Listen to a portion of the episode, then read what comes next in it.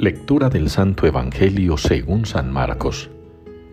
En aquel tiempo, mientras enseñaba en el templo, Jesús preguntó, ¿Cómo dicen los escribas que el Mesías es hijo de David?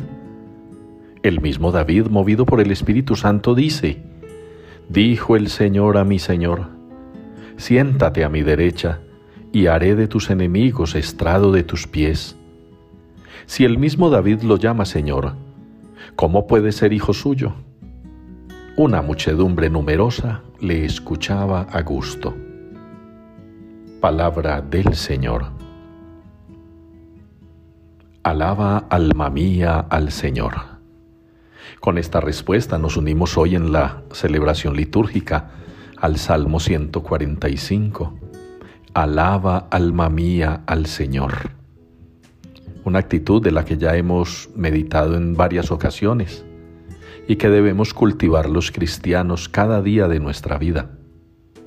Aprovechar los momenticos que tengamos en medio de nuestras jornadas, sea laborales, de estudio, sean incluso de servicio social, aún más, también en esas jornadas de ocio, de descanso, en esos momentos en los que decidimos que no vamos a hacer nada, sacar un espacio para alabar y bendecir al Señor, que no solamente se hace con palabras, que no solamente se hace con gestos religiosos, a veces un ocio bien aprovechado se convierte en alabanza al Señor.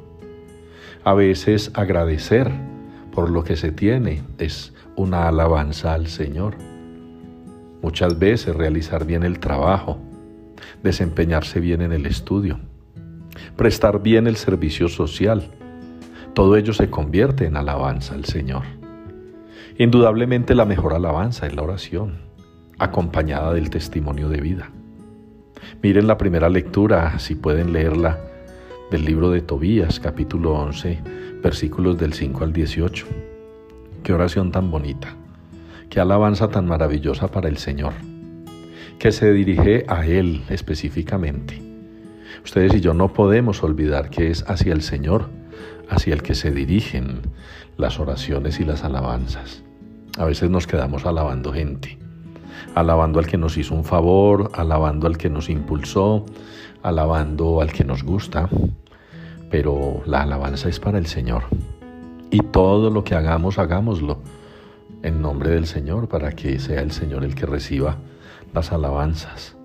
Ya Jesús en el Evangelio es muy claro cuando enseña en el templo y les recuerda quién es el Señor.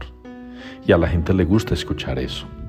En una sociedad como la nuestra, en la que se ha ido perdiendo el respeto por el Señor, la devoción, nosotros los creyentes, con actitudes concretas de vida, rescatemos, rescatemos ese poder, esa magnificencia, esa primacía del Señor al cual deben dirigirse las alabanzas de nuestra alma.